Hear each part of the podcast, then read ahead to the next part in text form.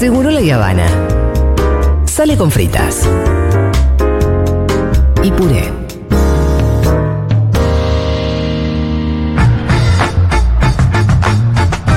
Lo que extraño, un mundo de sensaciones, por favor, menos mal que vuelven este domingo. Ah, bueno. Les extraño, chiques. Esta columna es solo un adelanto, tal vez un prelanzamiento. La, La vuelta- preventa. La preventa, la vuelta triunfal. Estén del otro lado, porque tanto sí. que están reclamando como hijos abandonados, prenda la radio. ¿eh? Compartan en sus quiero redes todos que la, ahí la gente ya se, se olvidó que existía un mundo de Por eso. sensaciones, así que No, eh, yo le reconocí a alguien que eh, me escribió en Twitter en el mismo sentido.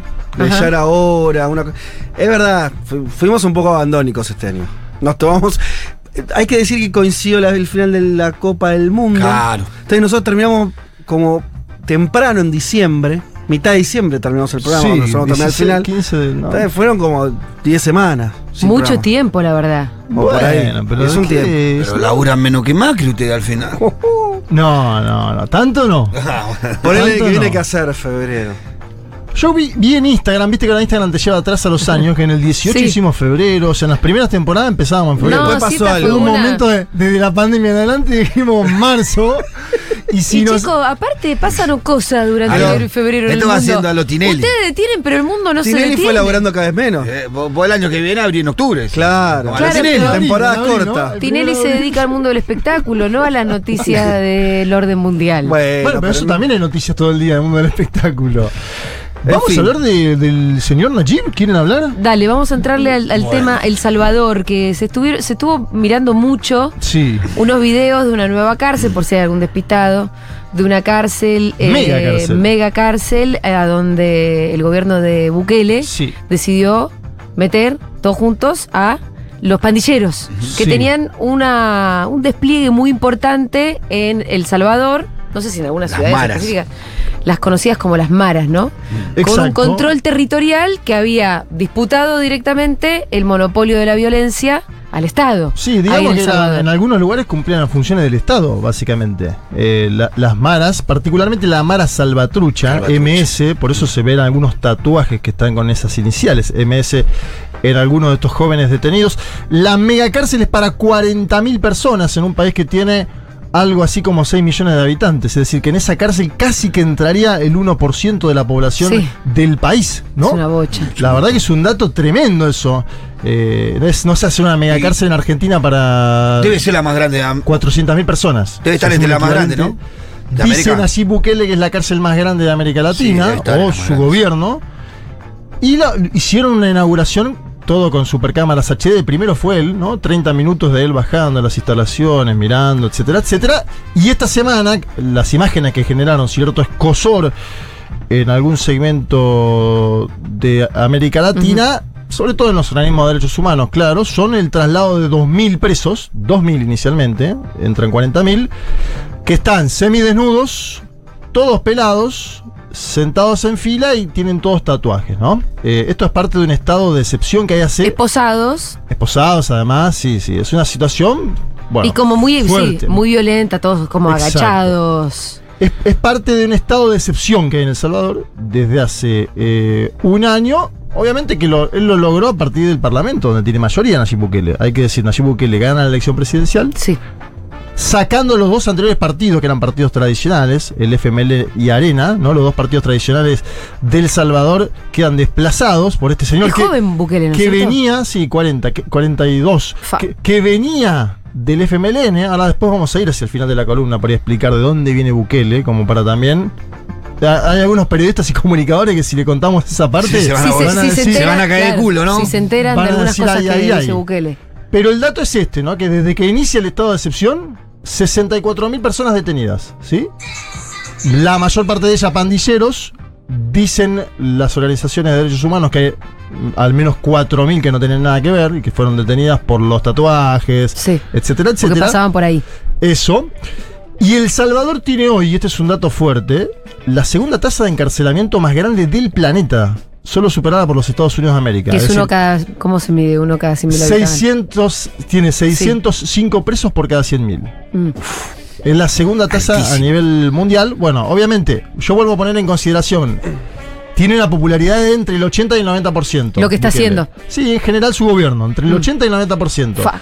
Lo cual es un dato que toma parte del voto de derecha, que era el partido Arena, y toma indudablemente parte del FMLN, que era su propio partido, donde él había militado, y donde fue alcalde de la principal ciudad. Un, partido de tradición más de izquierdista. Sí, sí, partido, si querés por llamarlo bolivariano, que está en el foro de Sao Paulo, el Claro, FMLN. Claro. Era una guerrilla, de hecho. Además, Ah, exacto. había sido guerrilla. Sí, venían de la lucha armada. Conténle a Bernie esto. Ese es cuando se entere Bernie. Bueno, Juanma, ¿cuándo? Dale, quiero empezar a bancar. Pará, Termina pará, la parte que de se nos va información. contexto. dale que quiero bancar. dale. entonces, entonces voy a aprovechar y voy a pasar un audio de Gustavo Sí. Petro Ah, sí, para claro. que el Pitu coloque su argumentación Perfecto. sobre esta mesa. Gustavo Petro hablando sobre las cárceles de El Salvador, a ver qué opina el presidente de A Colombia. ver. Ustedes pueden ver en redes las fotos terribles, no me puedo meter en otros países, de el campo de concentración del Salvador, lleno de jóvenes, miles y miles encarcelados, que le da a uno escalofríos. Yo creo que hay gente que le gusta eso, indudablemente, ver a la juventud de entre las cárceles y creen que eso es la seguridad y se disparan las popularidades, indudablemente, lo vivimos también en Colombia. Presidente de El Salvador se siente orgulloso porque redujo la tasa de homicidios a partir, dice él, de un sometimiento de las bandas que hoy andan en esas cárceles, en mi opinión, dantescas. Bueno, Bien, ahí está Petro. No me voy a meter, él pero mira cómo me meto. Claro, él dice que él bajó la tasa de homicidios en Bogotá, particularmente a partir de la creación de colegios y universidades. ¿no? Su argumentación, eh, desde un lado del mostrador del progresismo latinoamericano, contra esta política de Nayib Bukele en países que son distintos, ¿no? Para empezar, países que son distintos. eh, con una historia común de violencia. eso seguro. Pero países que son distintos, porque la- las Y violencia organizada. Sí, las malas opinan de forma distinta a, a los cárteles eh, Sí. del narcotráfico es colombiano. Y a mí me causaba gracia porque Petro, que es un hombre mayor, si se quiere, a comparación con Bukele, ¿no? Sí, Petro sí. de 60 y pico, de otra generación, podríamos decir. Le dice en un momento en Twitter, es bueno comparar las experiencias, te propongo un foro internacional. Y Bukele, que es un hombre del Instagram, de los live, no va a ir nunca a un foro internacional. Bukele está más cerca de Luisito Comunica. Sí. Hay una larga entrevista, si quieren veanla. Luisito Comunica, este influencer que viaja. Sí. Se junta con Bukele, está hablando como dos horas, hablan de cualquier cosa, de comida, bueno. Bukele está más cerca de Luisito Comunica que de Petro. No tanto en sus orígenes, pero ahora después vamos a ir a eso. Bien, vamos a escuchar al presidente de El Salvador, porque él opina de una forma fuerte sobre los delincuentes, obviamente. Hay una asociación ahí con la metáfora del cáncer, ¿no? De la metástasis, de que hay que estirparlo de la sociedad. Esa es la, la idea que tiene Bukele de las pandillas. Escuchamos al presidente justificando esto y diciendo, dándole un mensaje a la comunidad internacional, ¿no? También en la cara, por primera vez se pone y dice, miren, la comunidad internacional nos dice a Sí. nosotros lo que Acá tenemos que responde hacer". un poco a las críticas. Sí, y es más, dice, nos dicen lo que tenemos que hacer y ellos tienen pena de muerte. Nosotros no. Escuchemos esta parte porque está interesante para debatir. Pero si no lo hacemos ahora, ¿cuándo? Y si no limpiamos nuestro país de ese cáncer ahora, ¿cuándo lo vamos a hacer? Cuando vuelvan a matar decenas de salvadoreños, cuando nos vuelvan a poner en zozobra, cuando vuelvan a controlar los territorios. ¿O qué hacemos? ¿Le volvemos a prestar los polígonos de tiro como hizo el gobierno anterior para que practiquen para dispararle a nuestros hermanos salvadoreños en la cabeza y en el corazón? ¿Le volvemos a dar armas como hicieron los gobiernos anteriores? ¿Le volvemos a dar dinero como hicieron los gobiernos anteriores? ¿Le volvemos a llevar prostitutas a las cárceles como hicieron los gobiernos anteriores? ¿Les permitimos matar y le damos cuot- cuota de muertos como hicieron los gobiernos anteriores? ¿O los extirpamos de la sociedad? Vamos y los sacamos de donde estén. Proteste quien proteste. Se enoje o no se enoje la comunidad internacional, que ellos sí, ellos sí castigan a sus delincuentes con penas que nosotros no tenemos. Muchos de ellos tienen pena de muerte que nosotros no la tenemos. Tienen cadena perpetua que nosotros no la tenemos. Ellos sí castigan a sus delincuentes, pero no quieren que nosotros castiguemos a los nuestros. Bueno, no bueno, bueno. Hay, hay solo 10 países en América Latina que, que tienen pena de muerte. Me puse a buscar a partir montón. de esto. Son muchos, pero América Latina y el Caribe son 33.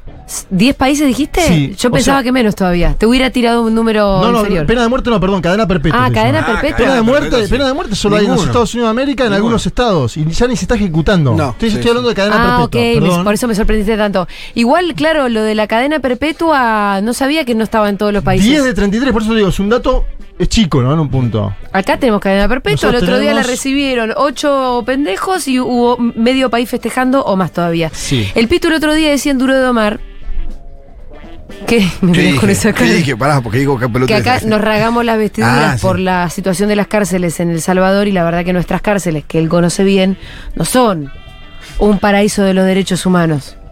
Total, y aparte si vos mirás esta cárcel, a ver, sin entrar en consideración del tratamiento de los presos, la, la cárcel tiene una infraestructura, esta mega cárcel que hay. Es una Tiene cárcel- fábricas. Claro, pero es una cárcel a nueva, ¿no? Sí. Eh, no, no digo, las cárceles en Argentina. Capaz que hasta se coma mejor, ¿eh? 540 manzanas. Ocupa Sí, todo el predio. Es enorme, es enorme. de las cuales construyeron eh, 35 manzanas. Si quieren, vamos a la política con los Estados Unidos, porque acá nos metemos un poco también en la ideología de Bukele. No, no, no nos vamos de ¿Y viaje. vos todavía no vas a entrar? Ahora sí. No, sí, pero estaba que- dejando que Ah, desarrolle. bueno. Pero cuando quieras metete, Vos amiguito, metiste, ¿eh? amigo, porque ya, se está, ya nos estamos yendo a otro lado. No, no, no, estamos en No, Bukele. No, no nos tomamos ningún avión, estamos en Bukele y Estados Unidos. Porque Sí. Bukele también, y acá yo creo que Bukele juega la interna de los Estados Unidos, es mi opinión. Bukele no le gusta el gobierno actual de los Estados Unidos de América, como hay algunas administraciones latinoamericanas que sí le gusta el gobierno de Biden. A Bukele no le gusta el gobierno de Biden. Pero no porque le guste más los republicanos. No sé eso, porque le- vaya habla en Fox News después Ah. con, Car- con el amigo Carlson. Yo lo que diría una cosa que es lo que hay que diferenciar rápido para equivocarse menos y después debatimos sobre lo que quieran. Una cosa es lo que pasa en, en El Salvador Sí. y cómo actúa el tipo y sobre esa sociedad, las cuestiones de derechos humanos de adentro de esa sociedad, la cuestión de eh, que también podemos hablar de, que- de, de qué se trata ese gobierno, ya, ya tiene tres años, o sea, hay, un- hay- hay ciertos indicios de qué es y qué no es el gobierno y otra cosa son los usos que se hacen externos Sí, la a la experiencia. Ah, no sí, tiene claro. nada un pedo que ver. No tiene un pedo que ver. ¿Por qué? Como vimos en un momento donde eh, el discurso de mano dura, por ejemplo, está en auge. Obvio, vos tenés a un tipo que eh, hace esa cárcel, pone en situación casi de. como de. de- parecen detenidos de una guerra, Sí. ¿no? Eh, ¿no? Todo- Puede ser Guantánamo. bueno, por eso. eh, expone eso de manera muy alevosa, que lo, lo- lo está haciendo como parte de su propaganda política, y eso obviamente es usado, sobre todo por los sectores de ultraderecha o de derecha de nuestra región, como diciendo, ven, esto es lo que hay que hacer. Ahora, son cosas distintas. Si quieren hablamos de lo que pasa en El Salvador, es una conversación. Si quieren hablamos de los usos de El Salvador. ¿Podemos hablar de las dos cosas? De las dos cosas, me Sí, parece, ¿no? pero bueno, eh, pero es que si lo mezclas, no, se entiende. Pero primero lo primero y después lo, lo Porque si no, digo, los usos para mí es más, más fácil. Obvio, hay ciertas cosas que mm, en esto de, de- de los eh, de, de cierto imaginario sobre la seguridad Que está más cerca de, los sectores con- de derecha, entonces usan eh, estas noticias sobre El Salvador y dicen, ven, hay que hacer eso. No sé, no hay mucho más que eso. Después, eh, eh, después podemos este, mm, eh, hablar de, por qué pasa eso y demás. Y después, lo otro que dice Juanma, El Salvador es un país muy particular, es un país chiquito, es un país con una experiencia política de violencia muy arraigada y que a mí, acá digo, vos querés que diga lo que piensa, lo que yo creo es, el gobierno de Bukele es un gobierno nacional. No es un gobierno de derecha. No hay una medida que, vos que, que te oriente y, un y ni siquiera el discurso, en un contexto donde no les resultaría para nada difícil hacer eso, un discurso oficial que sea facho. No va por ahí. Por, mañana por ahí sí. Yo te digo, hoy vos tenés un gobierno que lo que hizo es enfrentarse a una estructura. Yo diría una. Cuando nosotros vemos eso, no sé, por ahí lo que está, lo que piensa el Pito, igual me estoy adelantando, no, quiero escucharte. Pero vos decís, bueno, pará. eh, los presos en sí, o la gente que está privada de la libertad, hay gente que no tuvo oportunidades, que una serie de cosas, todos vamos a estar de acuerdo. Ahora, en El Salvador pasa otra cosa, hay estructuras organizadas que, como ya explicaron ustedes antes, le disputaban el lugar al Estado. Para mí eso lo tienen que borrar de la faz de la tierra, es legítimo, políticamente progresista, y no, no sé por qué estaríamos en contra de eso. ¿Sí? Porque no hay. Por no- la vulneración a los derechos humanos. No, como no, no, no, no. la idea- No, no tiene- las Pero estructuras- pará, no me contestes así. No, está bien, pero pará, Te estoy déjame- diciendo sí. por qué existen los cuestionamientos Sí. de lo poco que se sabe, que es simplemente un video que el propio Bukele quiere que se vea por todos lados. Pero no se sabe solo del video. Lo que yo te quiero decir es que hay estructuras Sí, la paramilitares. gente solo ve el video. No, yo- las estructuras Pero paramilitares son dos cosas cosa, distintas igual, Las ¿eh? estructuras paramilitares no tienen derechos humanos, viejo. Contra eso, guerra. Vos Pero te la- el- el ahora, pero una el cosa son preso sí. Claro, pues eso, yo te, una cosa son las personas. Ahora, no estás. El Salvador, a diferencia de lo que puede ocurrir en la Argentina. Así que vos no tenés a todos lo- lo- los tipos que están presos eh, eh, bajo una estructura paramilitar. Porque existen tipos- las organizaciones sociales. Bueno, pero porque. Eso es una diferencia Total, total. importantísima. Obvio, pero. Que creo que lo que le pasa a El Salvador, un poco, el, cómo llegaron hasta acá, es que lo que pasa cuando vos dejas la marginalidad sin ninguna atención. Totalmente. Entonces, de alguna manera se organiza eso. Esa marginalidad, esos pibes Es que no que encuentran oportunidades, rato, se organizan de una manera y evidentemente en El Salvador, ante la ausencia del Estado, ante la ausencia de organizaciones que contengan eso, las maras fueron lo que contuvieron todo eso. Yo te estoy diciendo, no te estoy dando una opinión, lo que te estoy diciendo es cuál es la crítica que se escucha de los sectores más progresistas cuando por ahí lo único que se ve es el video, No, está bien, es que se es- están vulnerando los derechos humanos de las personas que están en esa cárcel. Pero Yo cualquiera, mirá. cualquiera que leyó los diarios, de hecho lo dijimos acá y todos dijeron sí, las maras, sabemos que existen organizaciones. Digo, ¿sí? se lo escuché al propio compañero de ustedes, Juan, Man- eh, eh, Juan Elman, acá en esta columna más temprano, que se vulneraban los derechos humanos, de, de hecho, que Pero- decía que cuando pasaban a recoger gente, lo que levantaban por eran pibes solamente porque tenían un tatuaje. No, eh, pa- Había pocas- No simplifiquemos tanto. O sea, sí, yo estoy de acuerdo. Si vos metes preso a 40.000 personas, seguramente que 64. el Estado cometió injusticias. Entonces eso no estamos hablando. Y no, es- ni siquiera digo accesos. Es parte de. ¿Te imaginas lo que es ser la fuerza de seguridad del Salvador? No son suecas. Desde ya. Yo lo que te estoy diciendo es, ojo que acá lo que hay es un enfrentamiento con estructuras paramilitares. Vos Sí. eso no lo aplicás. O, sea, eso, o, o tomás una decisión de enfrentamiento casi bélico, o, o no. O sea, yo lo que digo es solamente. Negoció primero Bukele, ¿eh? porque esto también hay que ponerlo en consideración. No, bueno. Bukele dice, yo bajé los índices a partir de una confrontación, y esto por eso yo digo que Bukele juega en la interna de Estados Unidos. El Departamento de Justicia de Estados Unidos le sacó un carpetazo ahora, que dice que negoció con los cabecillas de la Mara Salvatrucha Mm. durante los primeros tres años, Sí. beneficios en la cárcel, Sí. a estos estaban en las cárceles, y le dijo, afuera bájenme los homicidios, no maten como estaban matando, Ajá. maten menos, y yo le doy beneficios en la cárcel. Sucedieron tres masacres Sí. afuera, Sí. y Bukele dijo, se terminó Listo. el diálogo Bueno, con esos lógico. señores. Entonces hizo, a ver, se enfrentó, hizo, quiso negociar con un sector que, que le manejaba el país. Eh, no pudo negociar y los enfrentó. Ahora- es el ABC de cualquier proceso Ahora me parece que Bukele eh, elige mostrar algo que naturalmente va a tener esa devolución de la, de la opinión internacional. Em- elige mostrar 2.000 presos ya presos, que se los saca de su celda, en ropas menores, se los lleva en calzoncillo y descalzo a otro penal Sí. en la madrugada. No veo la necesidad de eso. No sé el sentido o qué esperaba que le devolviera la, la- No. la comunidad internacional ante eso. Vos ya los tenés presos. Lo yo dije, que, yo dije que era un gobierno nacional. Por lo tanto, me parece que una de las cosas de cualquier gobierno verdaderamente nacional es que antepone los intereses nacionales a cómo lo miren de afuera. Yo creo que eso es parte de lo que está pasando. Yo insisto, esos presos. Y además voy a tomar, por ejemplo, una nota del, del Washington Post escrito por alguien, un eh, salvadoreño completamente opositor a Bukele, uno de estos que eh, periodistas que están más vinculados a las denuncias de derechos humanos. El título de la nota es: Las maras están desapareciendo en El Salvador. Su lugar lo toma la mafia del Estado. Yo le, le tacho la- el adjetivo mafia y lo- su lugar lo ocupa el Estado y yo te tengo que decir, entonces está buenísimo. Pero es que, es que es así, porque vos no podés permitir... Es el- o sea, vos que en serio vamos a estar discutiendo sobre o derechos humanos o justicia social en un país que está dominado por bandas criminales. O sea, es como. Para mí eso no, no, no, no, no, no admite, por lo menos una posición progresista de verdad, eh, popular, no admite eh, mucha discusión. Después, ¿cómo se trata a las personas desde ya? Solamente lo que digo, Pito, es que a diferencia de las poblaciones carcelarias de un país, entre mil comillas, normal, esto se parece más a soldado de una estructura Por eso, paramilitar. si vos lo enmarcás, Yo- eso, si vos lo enmarcás en una suerte de guerra, se entiende un poco más. Y, y la- y lo de mostrarlo, para mí, en términos de consumo interno de Bukele, se vos estás mostrando que le está ganando a otra que estructura. está ganando una guerra. Que le estás. Sí, saquemos de Que guerra, atemoriza, o sea, bueno, que atemorizaba a la población encima. Sí, de, eso estamos de acuerdo. De ahí, que evidentemente, manejaba- la popularidad. Y que manejaban eh, territorio, manejaban guita, manejaban recursos, todo lo que contaba Juanma. Para mí eso es evidente. Y yo solamente señalo dos cosas más. Para que entendamos que por qué este gobierno bueno, lo puedes clasificar rápidamente con gobierno, no sé, de ultraderecha. eh, Hay dos o tres cosas que no cierran. Este año aumentó el salario mínimo a 20% el gobierno de Bukele. En un país que no tiene ni moneda. Imagínate todo ahí lo, lo complejo que es. ¿sí? Usan dólar en El Salvador.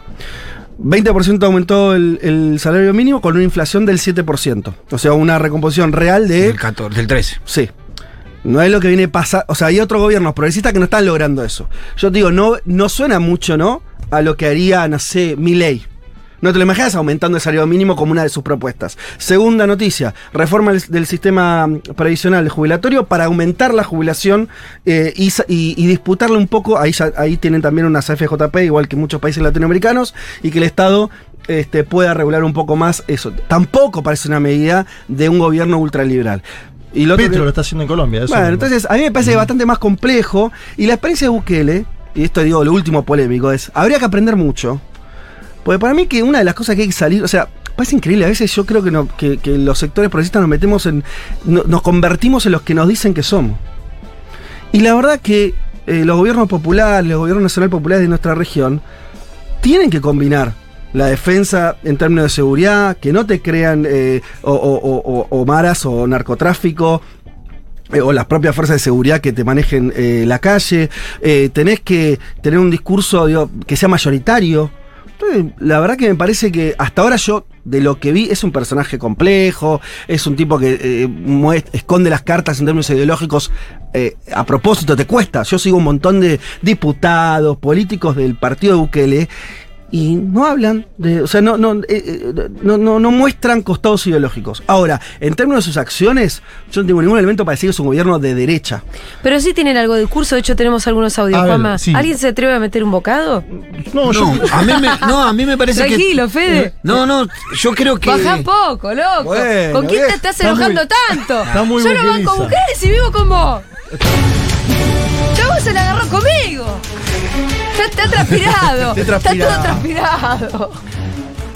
No, bueno, me parece que eh, hay cosas que no conocía de Bukele, como estas medidas, de verdad, no lo tenía tan, tan, tan profundamente Todos conocido. aterrados. Pero me parece que un dirigente es un todo. Y eso no deja de hacerte ruido eso. A mí no me deja de hacer ruido eso. No, y a mí no a, mí duda no, a nada. mí no me deja de hacer ruido lo que significa también saliendo ya. Yo creo que tenés razón, la situación del Salvador es una situación muy particular. Como dijimos, habría un kiosco y te aparecía un tipo, pediste, si no pones 1.500 dólares, no abrí mañana. Es- a- ahí tenés que tomar medidas muy profundas, muy fuertes. El problema es si eso se convierte en una línea de combate internacional de estas cuestiones. O, o- o la, la idea loca que siempre tienen las, como la sociedad de trasladar eso. Y que- ahí lo tenés a Verne diciendo, "A mí es música para mis oídos, es el plan que yo tengo para la Argentina. Digo, Ahí es lo- donde me hace ruido lo de, lo, de, lo de- lo de este tipo. No, me parece que es una situación muy particular y ahí es donde aparece Petro como una, con una alternativa en una sociedad distinta, en una situación distinta, creo que en una situación más parecida a la nuestra, que la de Salvador, la de Colombia, con otra estrategia totalmente distinta. Yo sí conozco la urbanización de Medellín, he tenido la posibilidad de ir con Juan Cabandí en algún momento a ver, a visitar su- sus bibliotecas. ¿Pero fue eso lo que radicó el narcotráfico de Medellín? Eh, Eso fue lo que pacificó la zona. Sí, ¿Sí? te lo dicen los propios vecinos, las comunidades, la biblioteca popular, la universidad, te dice acá la pacificación, y los que echamos a los narcos fuimos nosotros. Eh, Ellos te dicen, nosotros lo echamos, no, ni siquiera la policía, cuando nos empezamos a organizar. Y lo que habla Petro de la, de la, de la experiencia de Bogotá, no de Medellín, pero yo conozco bien la de Medellín y fue otro camino totalmente Tenemos distinto. dos audios más, chicos, Una- tenemos dos audios más. Una sola cosita, lo que yo, en, en la- en el debate Petro-Bukele, lo que tomaría en cuenta, que no sé por qué lo hizo, es que el que el que tira la piedra es Petro. No tenés a Bukele diciendo, haga lo mismo que hago yo. No, no está diciendo, dando lección a nadie. Lo que no entiendo es por qué Petro, que viene un país, como bien dice Pito, no tiene mucho que ver con El Salvador, le contesta. Es donde yo vi una izquierda medio pavota. Sea, a ver, ¿qué, qué, qué- qué estás acumulando con eso? Yo no le. Por internamente sirve, no lo sé. No sé si habrá un debate en Colombia sobre eso, quizás. Capaz le claro. están pidiendo eso. Capaz No, que hay una parte de su sociedad que le pide esto y él sale a decir, no, pará, nosotros tenemos los mismos, los mismos resultados por otros caminos. No, y también fueron choqueantes. Sin tanta publicidad, imágenes. dice Digo, para alguien que no analiza el día a día de la política internacional, son imágenes muy choqueantes estas. A ver, yo hablaba en off con un funcionario de Honduras que me dice, nosotros también tenemos problemas con los malas. Ahora, si vos buscás pibe con tatuajes y a todos los pelás, son todos más o menos parecidos eh, en la cárcel. Y, y alguno puede haber estado en la mala. Y el otro no, y anda otro no, y tiene dos tatuajes y es un músico. No digo que se generalice esto, digo que hay 4.000 casos de los al menos 64.000 detenidos que se descubrió que no tienen nada que ver con las pandillas. Y 64.000 detenidos, si hacemos la diferencia por día, no me dan ni una cantidad de detenciones diarias abismal en un país que tiene 6 millones de habitantes. Aún así, vamos a Me apoyar la preguntan acá hipótesis. si nace el fedebuquelismo. Bueno, mirá, ¿querés que nazca el fedebuquelismo? Sí. Con este audio que voy a pasar, Fe- eh, Fede Vázquez va a hacer una defensa después posterior de Bukele. A ver, escucha. Ya la hizo, pará. Sí, esos hospitales en Cuba donde la salud pública es de primera calidad, tanto que incluso gente de Estados Unidos va a Cuba a curarse. Quisieras tener un sistema de salud pública como el cubano. Claro. Cuando tú ves aquí niños durmiendo en la calle y ves a Cuba, que es el único país del mundo que no tiene niños durmiendo en la calle, porque hasta en París, yo estuve en París hace poco y ahí ves niños durmiendo en la calle, sobre todo ahora con el tema de los refugiados. En Cuba es el único país donde no ves niños durmiendo en la calle. Eh, cero analfabetismo, el sistema educativo de Cuba es uno de los mejores del mundo, a diferencia de nuestro país donde están cayendo las escuelas. Entonces, no, bueno, eh, nos ganan en ballet, en danza, en arte, en deporte, es el país latinoamericano con más medallas olímpicas, de, más medallas olímpicas de todos. Incluso, se- sumando la mayoría de países latinoamericanos, no llegamos a la cantidad de medallas olímpicas que tiene Cuba. Pero sí creo que Cuba es un pueblo amigo eh, y donde podemos tomar muchos ejemplos. Incluso, eh, lo he dicho anteriormente, deporte, arte, salud, educación, seguridad. En Cuba tú puedes caminar a las 2 de la mañana y la gente y que no conoce Cuba no me deja mentir. Sí, ¿sí? sí, sí. Y puedes caminar a las 2 de la mañana en cualquier parte de Cuba, en total seguridad. Yo estoy seguro que en El Salvador, donde tenemos 13 homicidios diarios, donde tenemos más de 100 homicidios por cada 100.000 habitantes, una de las tasas de homicidios más altas del mundo, Claro. versus Cuba con una tasa de homicidios de prácticamente cero, eh, pues es una de las cosas que deberíamos de emular. Este discurso cuando se estaba yendo del FMLN. ¿no? Por eso también es crítico del gobierno de Sánchez Serén y dice, acá tenemos estos índices de mortalidad y en Cuba no tienen estos índices de mortalidad.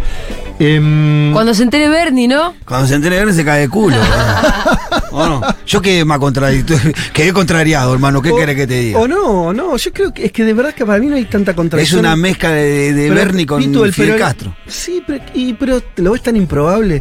Es que, insisto, Sí, la- la coincido, que, el, tampoco- coincido que el Fidel- progresismo no tiene claridad en cuanto a estos temas últimamente. problema del no tiene propuestas porque me parece que también coincido con vos que tiene una lectura bastante naif comúnmente de estas situaciones. Algo que pasa en nuestro conurbano, entre otras cosas, pasa muchas Eso cosas. yo comparto con vos. eh, no me acuerdo con quién hablaba, de, lamentándonos del crecimiento de los barrios privados, ¿no? Que es un logo que, que no es de los 90, siguió creciendo, creciendo hasta el día de hoy, no se paran de abrir barrios privados por todos lados. Sí.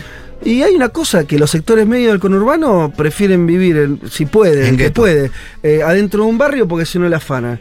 Y, y entonces, ¿y eso qué? O sea, eh, que está bueno. La última No que planteó digo- eso en su discurso fue Cristina Kirchner antes de la sentencia en La Plata, acuérdense. Bueno. Fue la última que planteó el tema con urbanos y gendarmes. Eh, lo planteó en esos términos, ¿no? Lo digo como Para, también para, poner- para. Yo lo que no mezclaría son la- la- el diagnóstico con las soluciones. Yo no sé si la solución.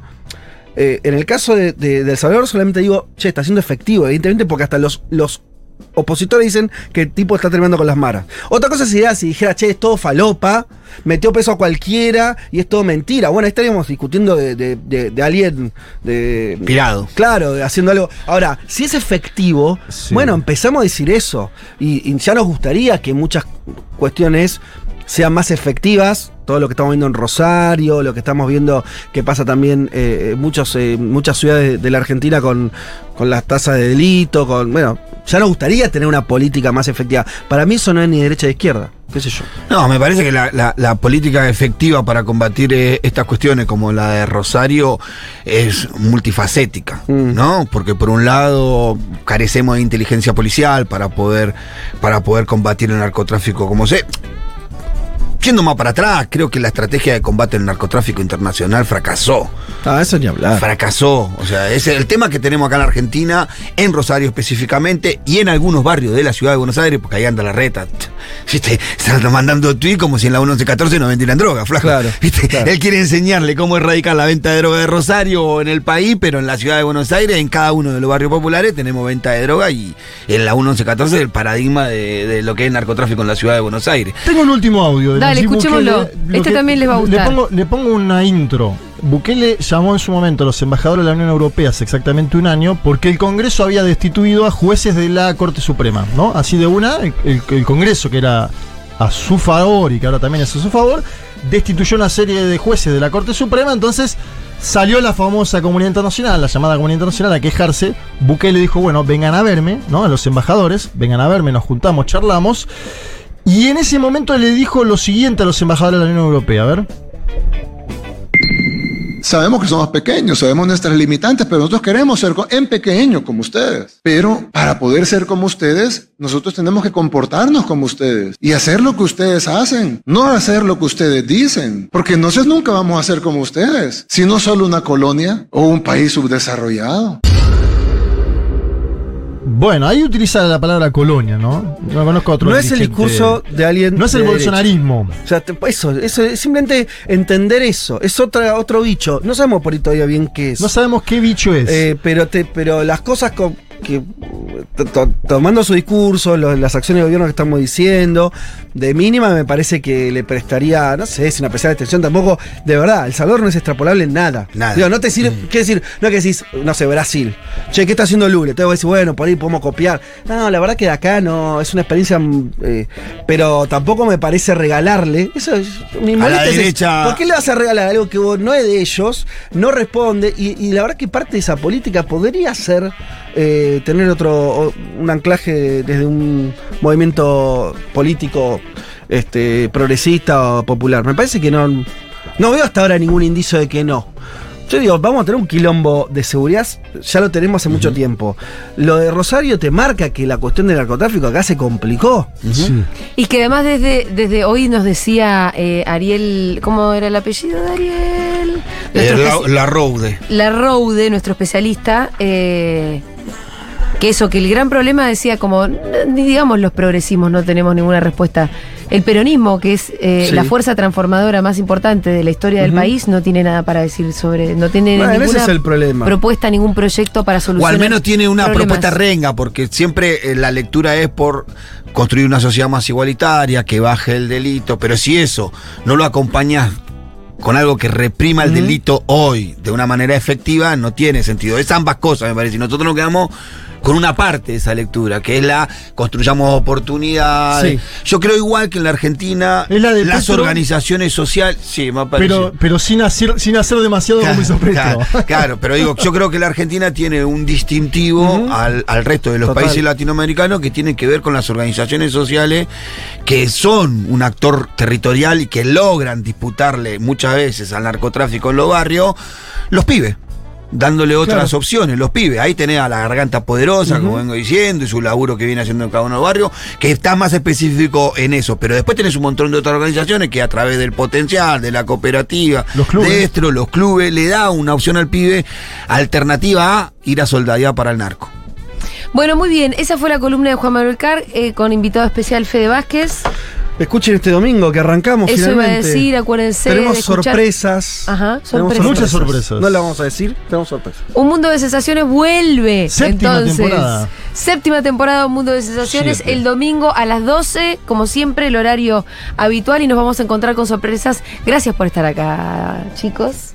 Gracias por volver. Ustedes. Y gracias por haber pasado por Seguro La Habana. Ya venimos.